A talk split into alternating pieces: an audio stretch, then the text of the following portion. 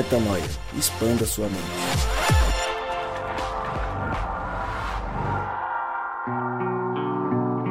Está no ar mais um podcast Metanoia e você é muitíssimo bem-vindo ao podcast Metanoia número 161. Meu nome é Lucas Vilches e estamos juntos nessa caminhada. Lembrando você que toda terça-feira a gente lança um novo episódio e você acessa todos os nossos materiais lá no nosso site portalmetanoia.com. Ao longo das últimas semanas, a gente tem feito uma série muito especial sobre identidade, uma série que a gente trouxe de uma outra série de palestras que o Rodrigo Maciel, nosso querido Rodrigo Maciel, fez lá em Curitiba e tem sido uma benção enorme. Temos recebido uma série de feedbacks positivos sobre as mensagens que o Rô tem trazido para gente e hoje não vai ser diferente. É mais um dia que a gente para para ouvir o Rodrigo Maciel, para ouvir o que ele tem para falar para gente, para que a gente entenda ainda mais a nossa identidade. Estou indo rápido para que ele tenha tempo de falar à vontade e você possa ouvir o que realmente você precisa ouvir aqui em mais esse podcast Metanoia. Rô, é contigo, meu irmão. A gente vai falar sobre a segunda pessoa da Trindade, a segunda pessoa da relação, que é Jesus, o Cristo. E aí, quando a gente vai falar disso, a gente vai entender que o desejo de Deus, o desejo eterno de Deus para nós, é que nós fôssemos a semelhança de Cristo. Aquilo que Deus desejava desde a eternidade, ou seja, o desejo de Deus na eternidade é que nós sejamos como Cristo. E nós vamos aprender isso biblicamente hoje aqui. Começo citando para vocês a perspectiva de passado. Naturalmente, é, da forma humana de contar o tempo, é importante saber passado, presente e futuro. Mesmo que para Deus, Ele sendo eterno, essa forma de calcular o tempo não é a forma mais inteligente, mas talvez é a única que o homem tenha conseguido chegar a contar. Pensando no ponto de vista do passado, o texto bíblico vai dizer para a gente o seguinte: Romanos 8, 29 diz assim: Pois aqueles que de antemão conheceu, também os predestinou para serem conforme a imagem do seu filho, a fim de que ele seja o primogênito entre muitos irmãos. Aqui tem duas verdades espirituais importantíssimas. A primeira delas é que de antemão, esse Deus que nos conheceu nos predestinou a ser como Cristo. Ou seja, era o plano da eternidade lá no passado, desde o passado, já era o plano de Deus que nós fôssemos como Cristo. Que a nossa manifestação de identidade fosse a manifestação de identidade de Cristo. Mas mais do que isso, o texto vai dizer no final de que ele seja o primogênito entre muitos irmãos. E esse texto é aquele texto que eu citei para vocês ao longo da semana, da mudança de perspectiva de natureza, porque Jesus era o unigênito de Deus. E aqui o texto está ensinando para a gente que ele é o primogênito. O primogênito é o primeiro daquela gene, é o primogênito, é o, é o irmão mais velho. E por isso que o tema de hoje é o irmão mais velho. Porque além de Senhor, e Cristo, além de Salvador das nossas vidas, Ele é também o nosso irmão mais velho. E talvez você que esteja me ouvindo e que tem irmãos mais velhos, talvez você não consiga enxergar no seu irmão mais velho uma referência segura de identidade. Talvez você seja o irmão mais velho. E talvez você não se sinta uma referência de identidade para os seus irmãos mais novos. Mas Cristo é seguramente a referência de irmão mais velho e a referência de identidade que nós temos segundo a palavra de Deus. Então, nesse texto, nós descobrimos que era o desejo de Deus lá no passado nos fazer como Cristo e transformou Cristo no nosso irmão mais velho, amém?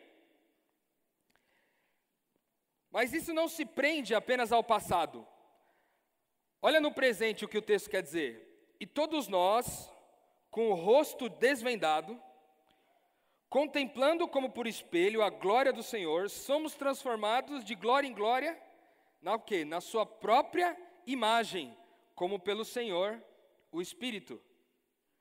Aqui ele está dizendo para nós, nesse texto, que o desejo de Deus para nós é nos transformar à semelhança de Cristo, de glória em glória. Mas a semelhança do amor, se eu perguntasse para vocês agora e fizesse essa pergunta de maneira generalizada, e é, perguntasse para vocês assim: o que é a glória de Deus para você? Certamente haveria milhares de respostas possíveis. Mas o texto bíblico dá indicadores importantes do que a glória de Deus significa. E a gente precisa conhecer o que, que é essa glória, para a gente aprender nesse texto o que significa ser transformado de glória em glória. Porque quando a gente pensa glória, talvez a gente pense naquele brilho, em algo muito, muito brilhoso, muito poderoso, muito grande, muito iluminado que Deus tem. Mas talvez haja um indicador mais profundo do que é a glória de Deus. E aí, quando ele vem trazer para a gente que é de glória em glória essa transformação, a imagem de Cristo, na perspectiva do presente, de glória em glória, a gente vai precisar entender o que a glória é. E aí tem um texto na Bíblia que eu particularmente gosto muito, que vai explicar para a gente a essência do que é a glória de Deus. E isso acontece com Moisés lá em Êxodo 33, de 18 a 19. O texto diz o seguinte: então disse Moisés: Peço-te que me mostres a tua glória. Moisés pede para Deus para ver a glória de Deus.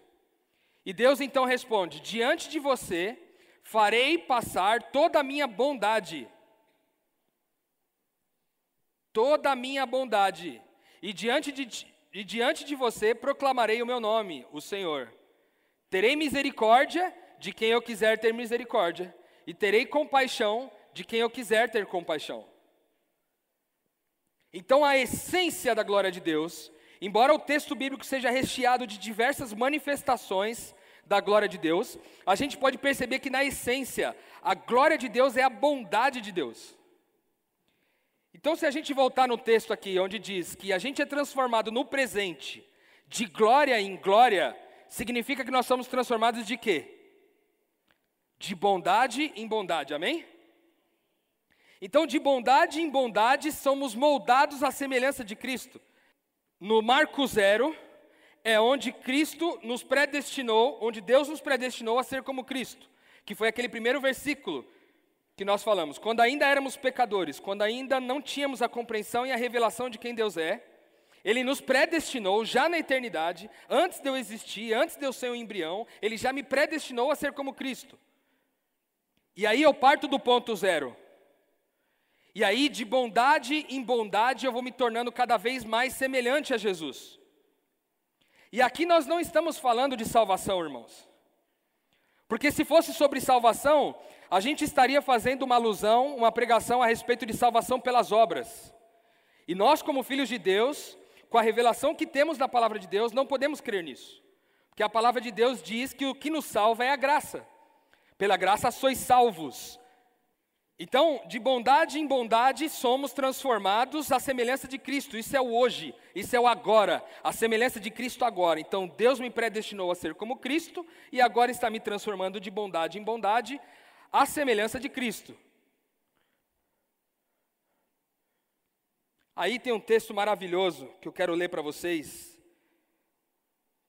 da Titia White, com todo respeito aos que não gostam mas eu gosto. Ela diz o seguinte: a bondade é o resultado do poder divino de transformar a natureza humana. A bondade é o resultado do poder divino a transformar a natureza humana. Pela crença em Cristo, a humanidade caída que ele redimiu pode alcançar aquela fé que atua pelo amor e purifica toda contaminação. Aparecem então os atributos o que, irmãos? Semelhantes ao de quem? Ao de Cristo. Porque pela contemplação de Cristo, os homens se transformam na própria imagem de quê? Glória em glória, de grau em grau. O bom fruto é produzido, o caráter é moldado à semelhança de quem? Divina. O caráter é moldado segundo a semelhança divina. E a integridade, retidão e verdadeira benevolência são manifestadas com a raça pecadora. Amém? Então a própria Ellen White escreveu e deixou registrado para a gente o valor e a importância de glória em glória sermos transformados à semelhança de Cristo. Mas tem também a perspectiva do futuro. E aí 1 João 3,2 vai dizer, amados, agora somos filhos de Deus, e ainda não se manifestou o que havemos de ser. Mas sabemos que quando ele se manifestar, seremos semelhantes a ele, pois o veremos como ele é. O que, que o texto bíblico está dizendo? Que quando Jesus voltar, nas nuvens dos céus, a gente vai olhar para ele e vai ter convicção de que a gente é como ele é. Amém? Então, olha só, o texto bíblico nos trouxe a revelação essa noite de que Deus nos predestinou a ser como Cristo no passado, nos transforma de glória em glória, de bondade em bondade nesse momento, agora, e no futuro, quando Jesus voltar, quando Ele vier nos buscar, nós seremos transformados completamente à semelhança dele, amém? Então no céu haverá muitos Cristos, e todos se prostrarão ao irmão mais velho. O irmão mais velho é o nome sobre todo nome, mas todos os outros são semelhantes a Cristo, amém? Então, eu queria que vocês entendessem nesse primeiro momento de que é a vontade de Deus para nós, desde a eternidade, que nós sejamos como Cristo. Mas sabe que às vezes me intriga uma coisa? Porque quando Deus tem vontade de uma coisa, nada pode deter a vontade de Deus. Por exemplo, ele quis moldar o mundo em seis dias, e ele fez o que fez com apenas a palavra de ordem dele. Ele teve a vontade e ministrou essa vontade, e aquilo que ele ministrou aconteceu. Haja luz, houve luz. Isso acontece com os animais, com as plantas, com os firmamentos e tudo aquilo que a gente já conhece de Gênesis. E ele, com o poder da palavra, ministra essas coisas. Jesus, quando está no barco e está acontecendo a tempestade, ele ministra para a tempestade, manda parar a tempestade e ela imediatamente obedece. Porque a vontade de Deus, quando é declarada, há poder na vontade de Deus, de tal forma que há aquilo que ele pediu realmente acontece naquele momento. Então eu pergunto para você novamente: se é a vontade de Deus que você seja transformado à semelhança de Cristo, do passado predestinado a ser como Cristo, do presente de bondade em bondade e do futuro seremos como Ele é, se é essa a vontade de Deus, quem pode não concluir essa obra? Porque a palavra de Deus declara para a gente que a obra que Jesus começou, Ele vai terminar, amém? Então, se Deus tem vontade de que você seja como Cristo, quem pode segurar essa vontade? É Deus querendo, irmão. E quando Deus quer uma coisa, é o Criador de todas as coisas que quer. Então a gente tira das nossas costas a expectativa ou a insegurança de que nós jamais seremos como Cristo, porque seremos, nós somos pessoas pecadoras e a gente não consegue, a gente está distante. É verdade, tudo isso é verdade. Mas a verdade também é que Jesus, que Deus, que toda a Trindade desejou para nós que nós fôssemos como Cristo desde sempre. E se a palavra de Deus diz que maior é o Espírito que está em nós do que o Espírito que está no mundo, meu irmão, a única forma de você dar errado é se Jesus der errado, amém? E Jesus não deu errado, já deu certo Jesus. Então, antes de começarmos a falar das raízes da nossa identidade em Cristo, a gente precisava saber que era desejo de Deus para nós isso. Que Ele queria que nós fôssemos como Cristo, desde sempre. Então, mais uma vez, o resumo: no passado, no presente e no futuro, era o desejo eterno de Deus para nós. Mas tá bom, Rodrigo, o que é o Cristo? Quem é esse Cristo? E aí a gente vai ler na palavra de Deus, na carta de Paulo para os Efésios, no capítulo 5, versículos 1 e 2. O texto diz o seguinte: Quem é Cristo? Portanto, sejam imitadores de Deus como filhos amados e vivam em amor, como também Cristo nos amou e se entregou por nós como oferta e sacrifício de aroma agradável a Deus. Quem é Cristo então, meus irmãos? O texto bíblico dá indicação de que Deus é a entrega a oferta e o sacrifício em favor dos seus irmãos. Isso é Cristo. Cristo, na sua raiz, na sua identidade, é alguém que é o sacrifício, a entrega e a oferta em favor do seu irmão. E eu coloquei aqui destacado as palavras nos e nós, para a gente se lembrar que Cristo se sacrificou por alguém que não é Ele, é nós. E Ele se entregou por nós e Ele ofertou por nós. Isso é a raiz da identidade de Cristo. Então, se queremos conhecer como somos na nossa verdadeira identidade, nós deveremos olhar para Cristo e ver quem é Cristo na sua verdadeira identidade. E o texto deixa claro para nós. E se a gente for na Bíblia, em diversos textos bíblicos, em todos os momentos onde Jesus está atuando, você percebe que Jesus ministra todas as vezes com o coração de alguém que sacrifica, com o coração de alguém que oferta, com o coração de alguém que entrega o tempo todo e é sempre em favor dos seus irmãos.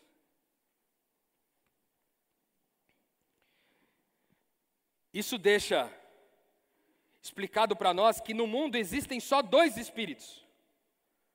Eles podem se, o, podem se manifestar de maneiras das mais diversas, mas existem dois espíritos apenas: o espírito do Cristo, que é o Espírito Santo, e o espírito do Anticristo. E dentro do anticristo não existe um monte de espírito, é tudo anticristo. E dentro de Cristo não tem muitas outras coisas, é só o próprio Cristo. Então, é o espírito de Cristo de um lado versus o anticristo do outro. E eles são convergentes. Eles dão de frente. E qual é a tônica? Qual é o verbo que caracteriza o espírito do Cristo? Sacrifique-se. Por quê? porque ele é o sacrifício, a entrega e a oferta em favor dos seus irmãos. O espírito do anticristo, verbo que dá o tom do, do, do espírito de anticristo, é poupa-te. Então, o espírito do Cristo tem como verbo central sacrifica-te. E o espírito do anticristo tem como verbo central o poupa-te. E como que eu entendo isso? Se a gente olhar, eu deixei até a referência aqui, não vamos ler todo o texto, mas Mateus 16, 21 a 22. Jesus começa a falar para os seus discípulos que ele vai passar por uns problemas lá. Ele diz: Ó, os caras vão me crucificar aí, vão me condenar, eu vou morrer, e ao final de três dias eu vou ressuscitar. E esse, e esse fato aconteceu momentos depois que Jesus estava reunido com os discípulos e ele disse assim: Quem que as pessoas estão dizendo que eu sou? Aí os discípulos respondem: Olha, dizem que você é Elias, que você é um profeta e tal, citam alguns profetas. E aí Jesus vira para eles e diz assim: Mas e vocês? Quem vocês dizem que eu sou? E aí Pedro diz assim: Tu és o Cristo, filho de Deus. E aí Jesus fica, faz uma resposta que aparenta estar feliz com Pedro e diz assim: Nossa, essa resposta não pode ter sido produzida por você. Somente o Espírito de Cristo poderia ter revelado isso no teu coração. E aí, olha que engraçado, momentos mais tarde, Jesus está dizendo que ele vai passar por uns problemas e que o pessoal vai crucificar ele e que ele vai ser morto. E aí, Pedro, o mesmo Pedro, que havia dito que ele era o Cristo, filho de Deus, vira para ele e diz assim: Poupa-te. Faz isso não, Jesus. Não faz isso com você não poupa-te. E aí Jesus repreende ele e fala: Afasta-se de mim, Satanás. Porque Pedro havia declarado algo para Cristo com o espírito do anticristo. Sabe o que isso significa, meu irmão? Que todas as vezes em que eu tenho a oportunidade de amar e eu escolho me poupar, eu estou agindo com o espírito do anticristo. Mas nas vezes que eu tenho a oportunidade de amar e eu me sacrifico, eu me torno a semelhança de Cristo, a entrega, a oferta e o sacrifício em favor do meu irmão, então eu estou agindo com o espírito de quem? De Cristo. Tá bom, Rodrigo, mas para que que é esse sacrifício, essa entrega e essa oferta? Para que, que Jesus se sacrifica, se entrega e oferta a si mesmo? O texto vai dizer para nós, o texto bíblico em 2 Coríntios 5, de 19 a 20, vai dizer o seguinte: Pois Deus estava em Cristo reconciliando consigo o mundo, não levando mais em conta os pecados dos homens contra eles, e sim apagando-os. Esta mensagem maravilhosa da reconciliação, ele nos deu para transmitir aos outros. Somos embaixadores de Cristo. Deus nos está usando para falar a vocês. Nós lhe imploramos, como se o próprio Cristo estivesse aqui suplicando a vocês. Aceitem o amor que ele lhes oferece, reconciliem-se com Deus. O texto está dizendo que Jesus trabalha para reconciliar-se. Jesus trabalha pela reconciliação. O texto diz que Deus estava em Cristo reconciliando consigo o mundo. Então, o trabalho de Deus no mundo, a missão de Deus no mundo é reconciliar. Mas reconciliar o quê? Reconciliar as pessoas com Deus, reconciliar as pessoas umas com as outras e reconciliar as pessoas consigo mesmas. Essa é a missão de Deus. E a missão de Deus de reconciliar as pessoas passa necessariamente pela característica de Cristo de ser o sacrifício, a entrega e a oferta em favor dos nossos irmãos. Porque todos os problemas que enfrentamos no mundo têm como raiz a não reconciliação. Porque quando as pessoas não estão reconciliadas com Deus, elas, elas vivem de maneira irresponsável. E quando as pessoas não estão reconciliadas umas com as outras, elas vivem tristes. E quando as pessoas não estão reconciliadas consigo mesmas, elas vivem culpadas.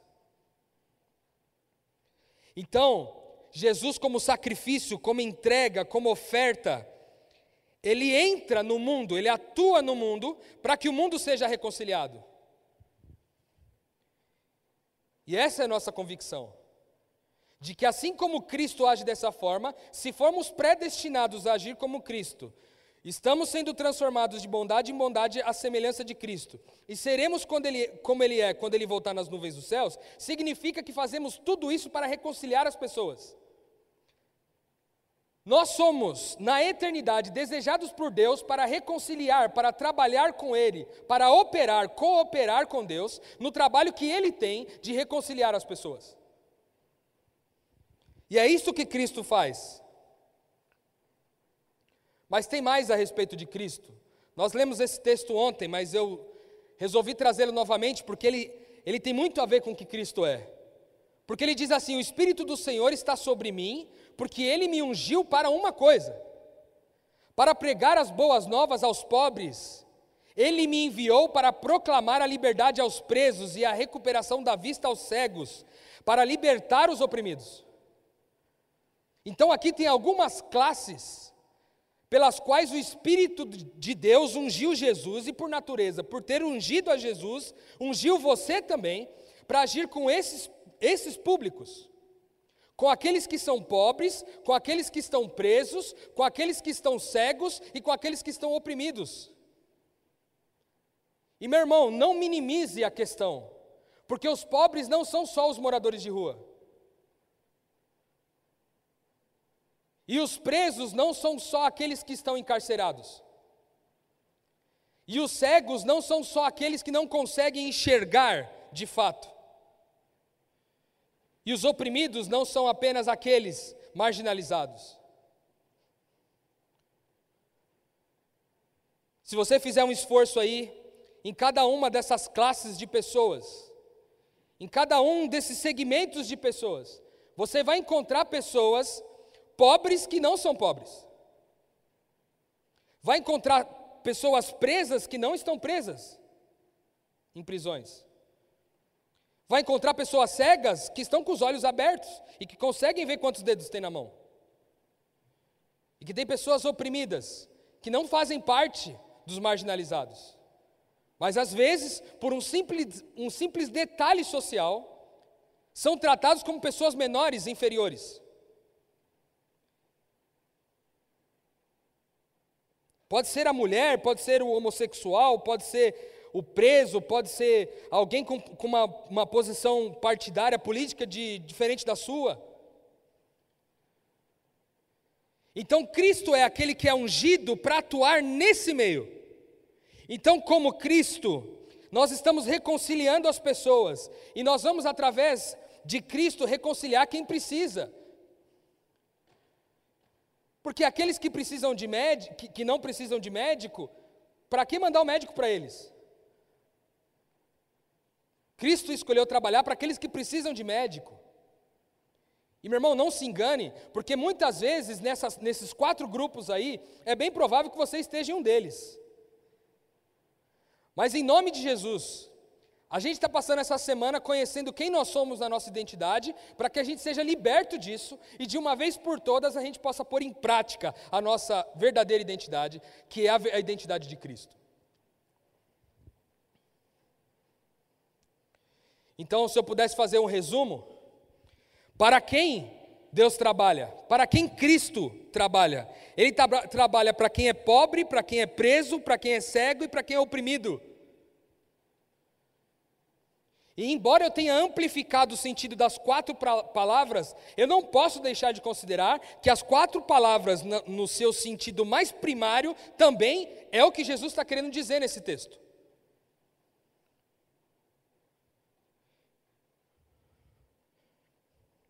Essa é a nossa identidade. Para quem Cristo trabalha, é para quem eu trabalho. Eu trabalho para pobre, para preso, para cego e para oprimido. E sabe o que é mais maluco, meu irmão? Que nenhum desses quatro grupos pode me remunerar em nada. Eu não posso ser remunerado por, pelo pobre, eu não posso ser remunerado pelo preso, eu não posso ser remunerado pelo cego e nem pelo oprimido. Por isso que eu atuo como que? Como sacrifício, a entrega e a oferta em favor dos meus irmãos.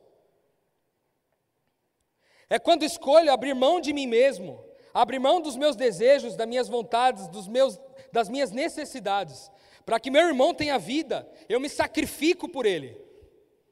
E para quê? Para que, para que ele seja reconciliado, amém?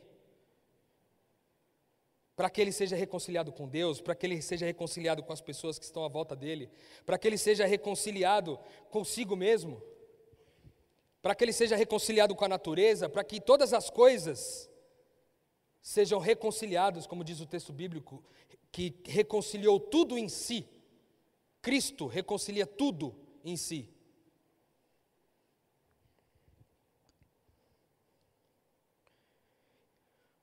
Qual é a relevância desse entendimento para o mundo. Aí vem a tia White de novo. Testemunhos para a Igreja, volume 9, página, página 21. Diz o seguinte: Uma vida semelhante à de Cristo é o mais poderoso argumento que pode ser apresentado em favor do cristianismo. O, cri, o cristão que não é fiel à sua profissão de fé causa mais dano ao mundo do que um mundano. Os homens acreditarão não no que o ministro prega, mas no que a igreja pratica em sua vida, amém? Aqui tem uma bronca da irmã White para nós, irmãos.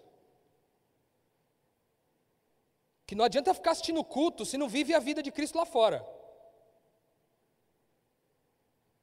Não adianta vir para a igreja três vezes por semana, ou até mesmo uma vez por semana, e não viver a vida de Cristo lá fora, você está sendo um hipócrita, irmão. Porque você professa um Cristo, e ela diz isso aqui. Aqueles que não são fiéis à sua profissão de fé. E quando a gente pensa que a gente não é fiel, a gente só lembra do dízimo, a gente só lembra do, da oferta, a gente só lembra do dinheiro, mas quando ele está falando de fidelidade aqui, ele está falando de um estilo de vida, uma vida semelhante a Jesus, porque eu não vivo mais a minha vida. Quando eu entendo quem Cristo é, eu não vivo mais a minha vida, mas eu vivo a vida de Cristo.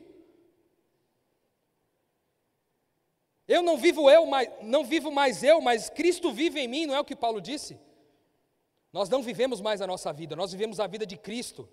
E é por isso que nos assemelhamos a Ele de glória em glória, de bondade em bondade, com a certeza de que fomos predestinados a ser como Cristo. Então, que a única forma da gente dar errado é se Jesus der errado. Meu irmão, a gente trabalha com fé, a gente trabalha com convicção, a gente não trabalha na dúvida de que a gente não é essa pessoa. A gente trabalha na certeza que nós somos como Cristo é, porque é o desejo de Deus. Deus desejou isso aí para mim e para você.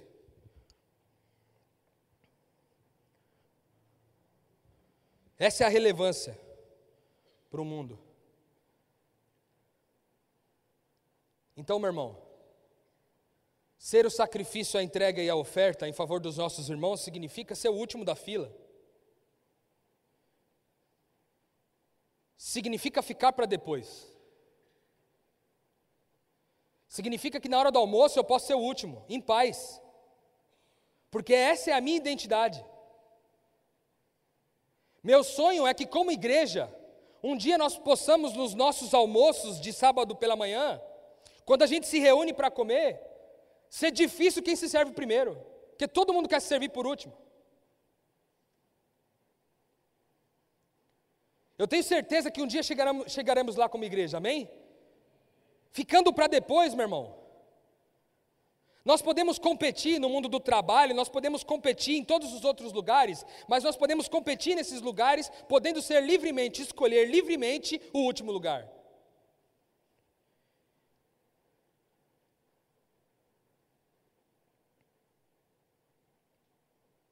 Porque viver como Cristo, meu irmão, é quando você tem uma promoção para receber no trabalho. E aí o, o seu chefe vira para você e diz o seguinte: você vai ter a. Meu amigo, você vai ter a opção aqui de escolher quem vai ser promovido aí para essa vaga. Você ou fulano de tal. Mas você que vai escolher quem vai ser promovido, quem você escolhe? E aí você ter a fé e a certeza da sua identidade de dizer o seguinte: pode promover ele, porque eu estou em Cristo, eu estou seguro da minha identidade. Se tiver que ser promovido nessa empresa, eu vou ser promovido sem estar com a decisão na minha mão. Porque toda vez que a decisão ficar na minha mão, eu escolho ficar para depois. Palavra dura, né, irmãos? Significa que quando eu estou com o controle da televisão na mão, eu posso escolher deixar o controle na mão do meu filho e deixar que ele escolha o canal que ele quer assistir. E quando é o filho que está com o controle na mão, ele pode trocar para o pai e dizer: pai, você pode assistir. Porque a nossa natureza é ficar para depois, a gente se sacrifica pelas pessoas para haver reconciliação. Reconciliação com o pai, reconciliação uns com os outros, reconciliação consigo mesmos. E aí, como pequenos cristos, a gente vive se sacrificando, se ofertando, se entregando. E aí eu gosto de pensar no Salmo 23, irmão. Porque o Salmo 23 vai dizer para a gente o quê? Você começa sendo cuidado ali como uma ovelha. O Senhor é meu pastor, nada vai me faltar. E é um cuidado danado com a ovelha.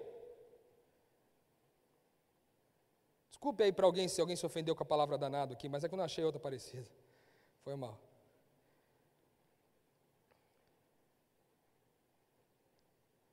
Mas a gente é tratado como ovelha pelo pastor durante muito tempo, e ao final o texto bíblico diz o seguinte: prepara uma mesa na, na presença dos meus inimigos. E aí, quando religioso, como sempre fui durante muito tempo, e graças a Deus fui liberto desse espírito da religiosidade. Durante muito tempo eu pensei que quando ele falava, prepara uma mesa na presença dos meus inimigos, eu sempre achei que era uma cena mais ou menos assim. Eu estou sentado aqui na ponta da mesa, meus inimigos estão todos aqui, ó, do lado aqui, reunidos, e meu pai que está pagando a comida. Tá vendo aí? Vocês eram meus inimigos, né? Vocês eram meus inimigos, mas é o seguinte, eu, eu venci. Eu ganhei. E agora eu estou aqui comemorando e foi meu pai que pagou a conta. Mas, meu irmão, é provável que nessa mesa do Salmo 23, eu seja o prato principal. É provável que eu tenha sido cuidado como ovelha durante tantos dias. E Deus me amado e me entregado tudo, e cuidado de mim, me oferecido conhecimento, entendimento, família, revelação, pessoas, canções, tudo. Cuidado como ovelha, para que no dia que eu tivesse que ser o cordeiro, eu pudesse cumprir com a minha vocação. De morrer em favor dos meus irmãos. Porque Cristo foi o primeiro que morreu por nós, mas agora nós somos aquele que morremos pelos outros. E quando Cristo inaugura, ele morre, o véu do templo se rasga. Todos os símbolos da religião daquela época são substituídos. O templo agora não é mais prédio, é sou eu. O sacerdote não é mais uma pessoa escolhida, sou eu, sacerdócio real. Sacerdócio de todos os crentes. O sacrifício que antes era o cordeirinho, Jesus foi o primeiro, o primogênito entre muitos irmãos. Agora eu sou o próximo. O próximo sacrifício sou eu. Então eu posso sacrificar que quando eu entro no carro e minha filha está no carro e ela pede para colocar uma música, eu posso sacrificar de tocar minha música para deixar ela tocar dela. Porque eu estou em paz com Deus, eu estou reconciliado com Deus, irmão. Eu não preciso fazer valer o meu direito.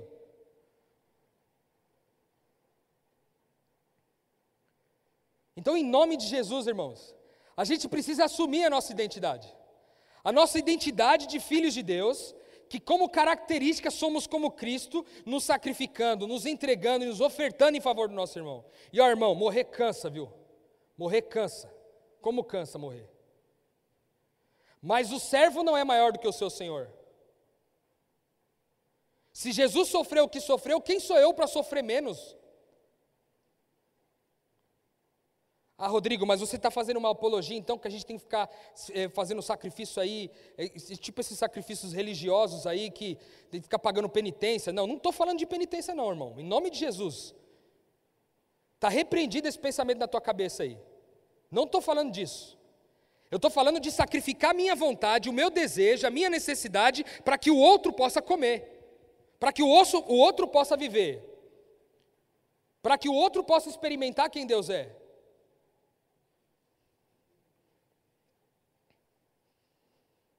Quero contar uma história para vocês.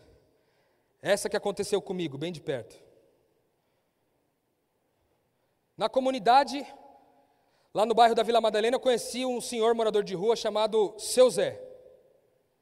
Ele e a sua esposa, Dona Silvia. Muito queridos os dois. Fiz amizade com eles. E tenho convivido com eles. Embora nas últimas semanas não, tenham, não tenha os encontrado. Eu me lembro de uma coisa que aconteceu que foi sensacional, irmãos.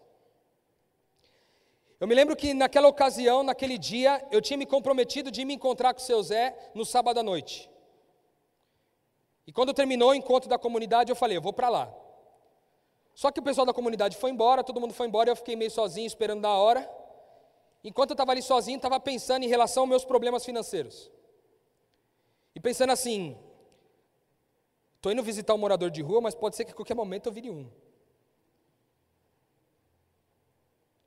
E esse pensamento começou a me incomodar, assim, sabe, irmãos? Comecei a ficar triste. Será, Deus, será que vai faltar para mim? Uma crise de fé mesmo, assim, sabe? Será que vai faltar para mim, Deus? E aí eu me lembro que eu fui até o seu Zé, e quando eu cheguei ali, na onde ele estava sentado na rua, ele estava com os olhos fitos em algum lugar, e quando eu cheguei, ele tirou os olhos dali, olhou para mim, veio correndo me dar um abraço. Aí falou: Rapaz, entre em casa. A casa dele era o colchão e o, e o, e o cobertor assim. Ele arrumou o colchão e o cobertor e falou: Senta aqui. E aí eu sentei ali do lado dele, comecei a conversar com ele. E ele me disse assim: Rodrigo, eu estou há um dia sem comer. Falei, rapaz, então vamos resolver essa conta agora. Vamos agora lá na padaria, vamos resolver isso aí. Vamos comprar um negócio para. Não, não, não. Ele falou assim: Não, senhor. Você veio aqui para falar comigo sobre Deus e não para me dar de comer. Em nome de Jesus, fala comigo sobre Deus. E não sobre comida. Falei, tá bom, né? Está aqui quem falou. Só que enquanto ele falava comigo e contava o que estava acontecendo no dia dele, eu confesso para você, irmãos, que minha cabeça estava longe. E eu não conseguia prestar atenção no que ele estava falando. Porque na prática eu estava pensando que ele tinha que comer e eu tinha que sair dali para fazer alguma coisa para ele comer. E que ao mesmo tempo eu poderia estar naquela situação a qualquer momento. E enquanto eu estava ali conversando com ele, chega um casal e encosta o carro na nossa frente assim, e o casal desce do carro, olha para ele e diz assim: Senhor, o senhor é aquele morador de rua que fica ali na banca de jornal todos os dias? Ele disse: Sim, eu sou o seu Zé, essa é a dona Silva, esse é meu amigo Rodrigo. Eu sempre fico lá. Ela falou assim: Então, a gente te observa sempre da janela do meu prédio e uma vez a gente tomou uma decisão de guardar sempre as moedinhas é, que sobrasse assim de troco, colocasse dentro de um cofre, e quando esse cofre estivesse cheio, a gente ia te trazer. E hoje o cofre está cheio, a gente veio te trazer o cofre. E aí entregou o cofre para ele e os olhos do seu Zé encheram de lágrimas. que fazia um dia que ele não comia. E aí ele virou para mim, quando o casal foi embora, ele virou para mim e disse assim: Rodrigo, apontou assim o, o, o cofrinho para mim e disse assim: Rodrigo, tá vendo? Deus não desampara nenhum dos seus filhos. Amém? E naquele dia, eu fui curado por um amigo morador de rua a respeito da provisão de Deus.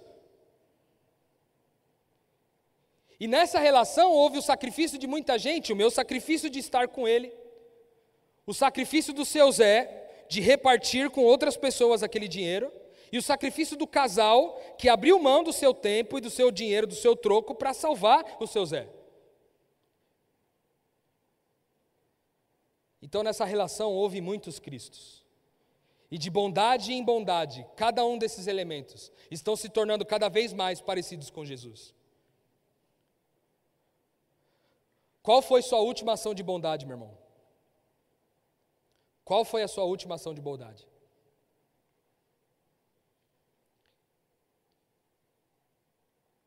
E é importante a gente dizer uma coisa aqui, que não é assim, ó, não é uma relação desse jeito, ó. Eu vou fazer uma bondade, aí a partir dessa bondade eu vou ficar mais semelhante a Jesus. Não, é porque você é semelhante a Jesus que você tem bondade bondade bondade, entendeu, irmão?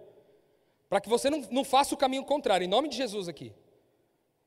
Não pense que é o seguinte, não, a partir de amanhã já vou sair fazendo bondade para todo mundo, eu vou fazer, porque se eu fizer bastante bondade essa semana, estou parecido com Jesus. Não é isso que eu estou dizendo, irmão. Eu estou dizendo de que porque você é um filho de Deus e porque as características de Cristo estão em você, é por causa disso que todos os dias você vai experimentar novas ações de bondade, porque é o Espírito que vai agir em você. Porque não há nada de bom em nós, irmãos.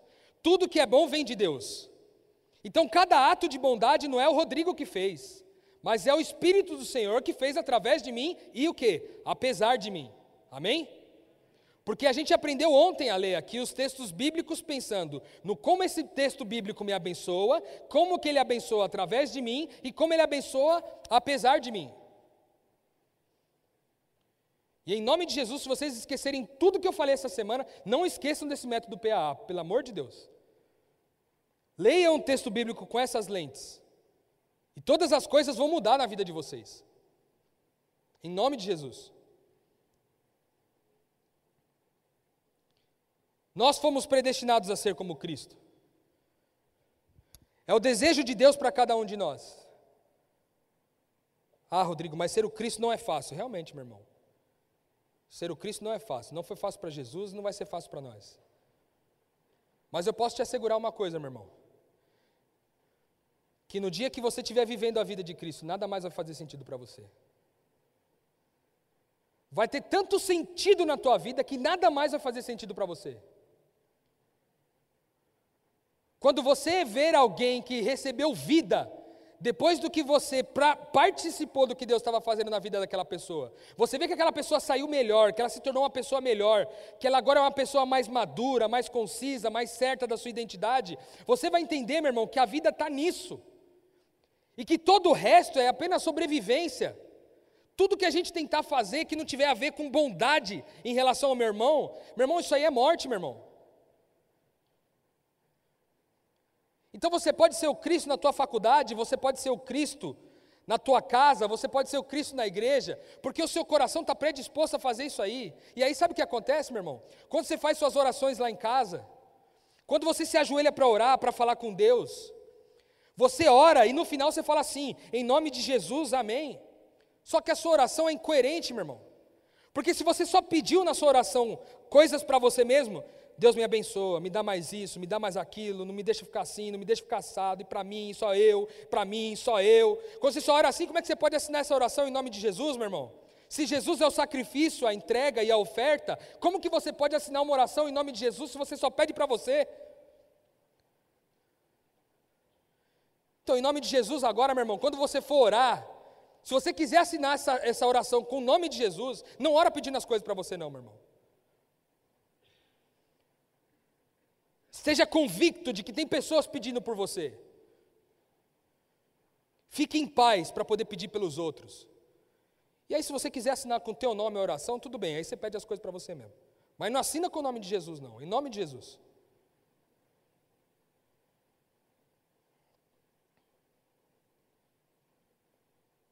E isso muda a forma como a gente vem para a igreja. Porque agora não venho mais para a igreja para ser abençoado. Eu não venho mais para a igreja para ser só ovelha, para todo mundo cuidar de mim. E aí, quando ninguém cuida de mim, eu volto para casa e falo: aquela igreja é fria, ninguém dá atenção para mim. Não, meu irmão. Você vem para a igreja para se sacrificar pelas pessoas, para ofertar. Você vem para a igreja para oferecer, para dar, para doar, para doar amor, para doar certeza de identidade, para doar carinho, para doar atenção. É isso que você faz quando você vem para a igreja, meu irmão. Por quê? Porque você é o Cristo, sacrifício, a entrega e a oferta em favor dos seus irmãos.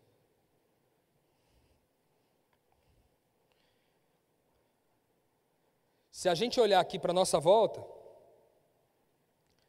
quem são? Olhando para o seu contexto, meu irmão, onde você vive, onde você trabalha, onde você estuda, quem são aqueles que são pobres? Literais e não literais. Quem são aqueles que são presos? Literais e não literais. Quem são os cegos? Literais e não literais. Quem são os oprimidos? Literais e não literais. A partir de hoje, meu irmão, você tem uma decisão a tomar. E a palavra de Deus diz que se a gente quiser acompanhar Jesus, a gente tem que tomar nossa cruz e segui-lo. E a nossa cruz é isso, meu irmão. A nossa cruz é assumir a nossa identidade de Cristo. É viver não mais a nossa vida, mas viver a vida de Cristo. É estar diante de uma situação onde eu poderia me beneficiar e prejudicar alguém, e eu opto por prejudicar a mim mesmo e beneficiar o outro.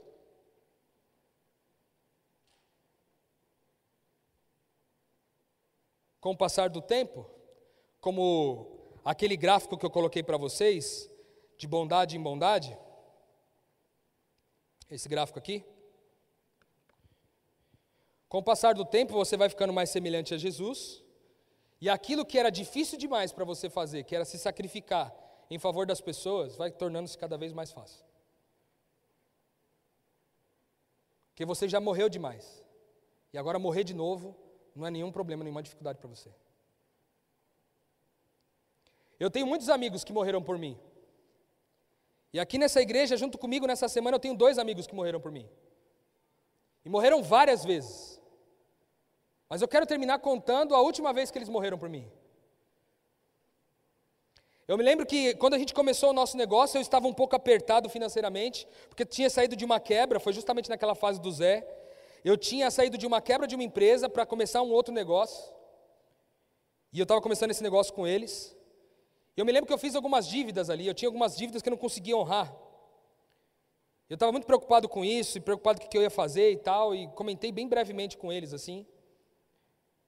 E todos nós estávamos apertados. Eu estava apertado e eles também estavam, porque eles também vinham de desemprego e de outras situações financeiras desfavoráveis.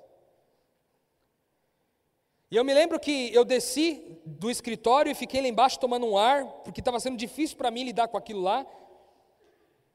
E a gente tinha recebido uma notícia de que a gente tinha fechado uma venda, nós trabalhamos com representação comercial, a gente tinha fechado uma venda de um bom valor, e aquele valor, como a gente tinha combinado, ia ser repartido entre nós três. Como tudo que a gente faz, juntos, a gente reparte tudo, os três. Tudo que cai para nós, a gente reparte em três. E mais uma vez era aquilo. Então, aquilo ia resolver parte do meu problema, mas ia ficar faltando mais ou menos uns dois terços do meu problema para resolver. E eu me lembro que os dois estavam em situação financeira difícil. E eu me lembro que um deles estava com a mulher grávida e prestes a dar à luz. E ele tinha contado com esse dinheiro para pagar o parto da mulher. E quando eu subi para o escritório de novo, eles olharam para mim e disseram assim: Cara, está resolvido. O problema foi resolvido porque o ABA resolveu. Eu falei: Como assim o ABA resolveu? Não, o ABA resolveu, já está na tua conta. E aí eu olhei para minha conta e vi que o dinheiro estava lá. E eu vi que eles tinham voltado com o dinheiro deles para minha conta. E aí eu, eu fui para um deles, para o B, que é meu brother que está aqui, e falei para ele, cara, mas está maluco, sua mulher vai ter filho daqui a algumas duas semanas. Você vai me dar esse dinheiro? Como é que essa mulher vai ter parto, rapaz? Você tem que pagar o parto dessa mulher, não aceita esse dinheiro e não sei o quê. Ele falou assim: rapaz, não tem que aceitar ou não, é bênção de Deus, você vai recusar a bênção de Deus. Eu falei, meu irmão, não faz negócio desse, meu irmão. Eu falei, como é que vai fazer com o seu filho, meu irmão? Ele falou assim, mano, meu filho que está vindo é um filho de Deus, em qualquer lugar que ele nascer. Ele vai nascer para a honra e glória de Deus, amém? E eu que tinha os problemas, que os problemas eram meus, irmãos. Eu tinha sido irresponsável com as minhas finanças e por isso estava naquela situação. E mesmo tendo sido irresponsável, esse meu amigo, que mais do que um amigo, é um anjo, é um filho de Deus, alguém em que eu me espelho ser parecido, abre mão do parte do filho para resolver o meu problema.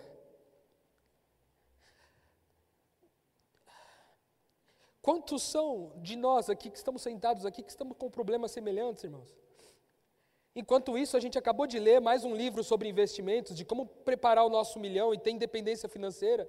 E a nossa conta nossa conta está engordando cada vez mais e ficando cada vez mais robusta, e a possibilidade de você se aposentar está ficando cada vez mais perto. Mas seu irmão está passando fome, meu irmão. Onde está o sacrifício, a entrega e a oferta em favor dos nossos irmãos? Dói me expor assim, irmãos. De verdade, dói me expor desse jeito, dói me despir desse jeito diante de vocês. Mas eu preciso falar, eu preciso testemunhar do que esse homem fez na minha vida.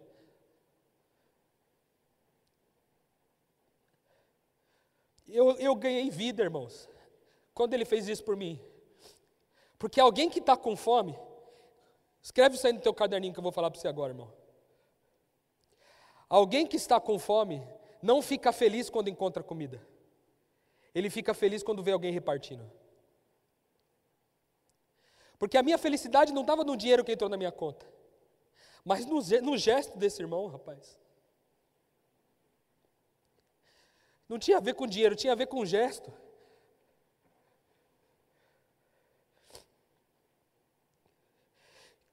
Que nós saiamos em nome de Jesus, que a gente seja liberto desse estilo de vida maldito, que nos consome, que nos deixa mais ansiosos, nos deixa mais tristes, depressivos, acelerados, e que a gente se dispõe a compartilhar, repartir com os nossos irmãos, a entregar.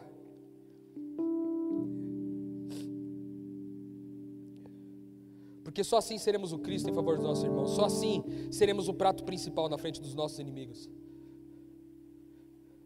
Toda vez que eu olho para o B, eu lembro de Cristo. Toda vez que eu olho para Ele, todos os dias, eu encontro Ele todos os dias. Eu olho todos os dias para Ele e vejo Cristo. Porque não foi essa a única vez, Ele me salvou tantas outras vezes de outras coisas. Mas as pessoas do nosso trabalho têm que olhar para nós, irmão, e ver que nós somos como Cristo. O cara tem que olhar e falar: Jesus chegou no trabalho, Jesus chegou na reunião, Jesus chegou na reunião da escola, na reunião de pais, Jesus chegou na classe, Jesus chegou no ônibus, Jesus chegou no restaurante. Para que o Deus que nunca é visto por ninguém possa ser visto através de nós e apesar de nós, irmãos. Porque é nisso que está a relevância na nossa igreja. Não vamos pensar diferente, meu irmão. Nossa rele relevância não está no quanto a gente dizima, o quanto a gente oferta. Nossa relevância não está no quanto a gente vem para a igreja, o quanto a gente sabe da Bíblia, o quanto a gente conhece os textos de coro, o Apocalipse. Nossa relevância não está nisso, meu irmão. Nossa relevância está no estilo de vida de Cristo que vivemos todos os dias, morrendo uns pelos outros, dando a vida uns pelos outros, para que haja paz, para que a bondade de Deus seja espalhada, para que a glória de Deus seja vista, para que a bondade de Deus seja vista. Essa é a nossa identidade, meu irmão. Hoje eu estiquei um pouquinho mais, quase 10 minutos a mais do que meu prazo aqui. Mas eu quero orar com você antes da, da gente cantar a última música. E de verdade aí, meu irmão, eu não costumo fazer isso aqui não. Eu nem costumo fazer isso porque às vezes eu tenho umas crises internas de não fazer algumas coisas, uma delas é essa. Eu não costumo fazer apelo quando sou chamado para falar. Mas de verdade, meu irmão, eu vou fechar meu olho e eu queria que você se levantasse aí de onde você estiver. Se você, se você recebe essa palavra, se você recebe essa identidade, eu queria que você se levantasse, meu irmão, no meio da oração e eu vou estar com o olho fechado, porque eu não quero ver você de pé. Eu não quero ver quantas pessoas se levantaram para poder fazer uma métrica aqui, um indicador do quanto bom foi o meu sermão. Em nome de Jesus, eu quero estar com o olho fechado, mas eu quero que você levante, se você sentir no seu coração aí. Em nome de Jesus, nós vamos orar aqui. Se você sentir, levanta, meu irmão, e fala com Deus aí. Fala, Deus, eu preciso me quebrar. Paizinho, eu preciso me quebrar, Senhor. Eu preciso abrir mão de mim mesmo. Tem tantas coisas que eu preciso ser curado: da minha ignorância, da minha soberba, da minha vaidade, da minha negatividade, Senhor. Da minha insegurança em relação ao futuro, da minha da minha vontade de ter paz sozinho, da minha vontade de resolver meus próprios problemas.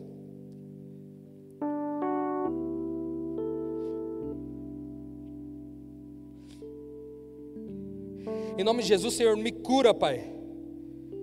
Me cura de mim mesmo, me cura dessa geração perversa. Me cura do meu jeito perverso, Pai, de pensar. Me cura da minha poupança, da minha reputação, Senhor. Me dá oportunidades de ser o Cristo na vida de outras pessoas. Me, me dá oportunidade de participar do que o Senhor está fazendo no mundo, Senhor. Me cura, Senhor, da minha vaidade, Senhor. Me cura, Senhor. De quantas vezes a despeito do meu irmão, beneficiei a mim mesmo e cura disso, Senhor. Eu acredito no seu poder, Pai. Eu acredito no poder do seu Espírito que vem ministrar ao nosso coração de que nós somos seus filhos. Então, ministra, Pai, no meu coração que eu sou seu filho, para me curar de mim mesmo, Senhor. Me curar de mim, para que outras pessoas possam te ver, Pai. Quem sabe talvez ter esperança de uma vida por vir já que esse mundo está tão difícil de viver, Senhor. Que a partir de amanhã minha vida seja diferente, Pai. Que a partir de amanhã eu possa ser conhecido como Cristo, Senhor.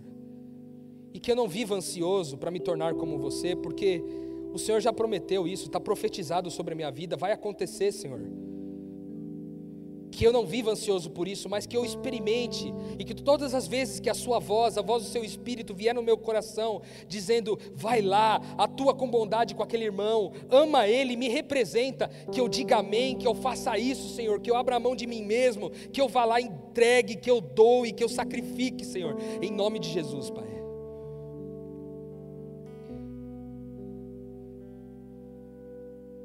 Muito obrigado por nos ouvir, Senhor.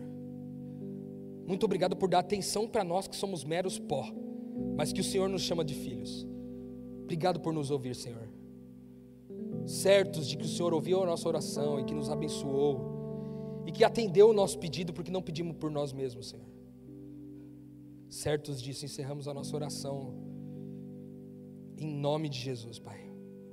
Amém, Senhor. Mais uma vez incrível, Rodrigo Maciel, inspirado por Deus que continuemos nessa caminhada rumo ao entendimento completo da nossa identidade de filhos de Deus. Semana que vem a gente volta com muito mais metanoia. Metanoia expanda a sua mente.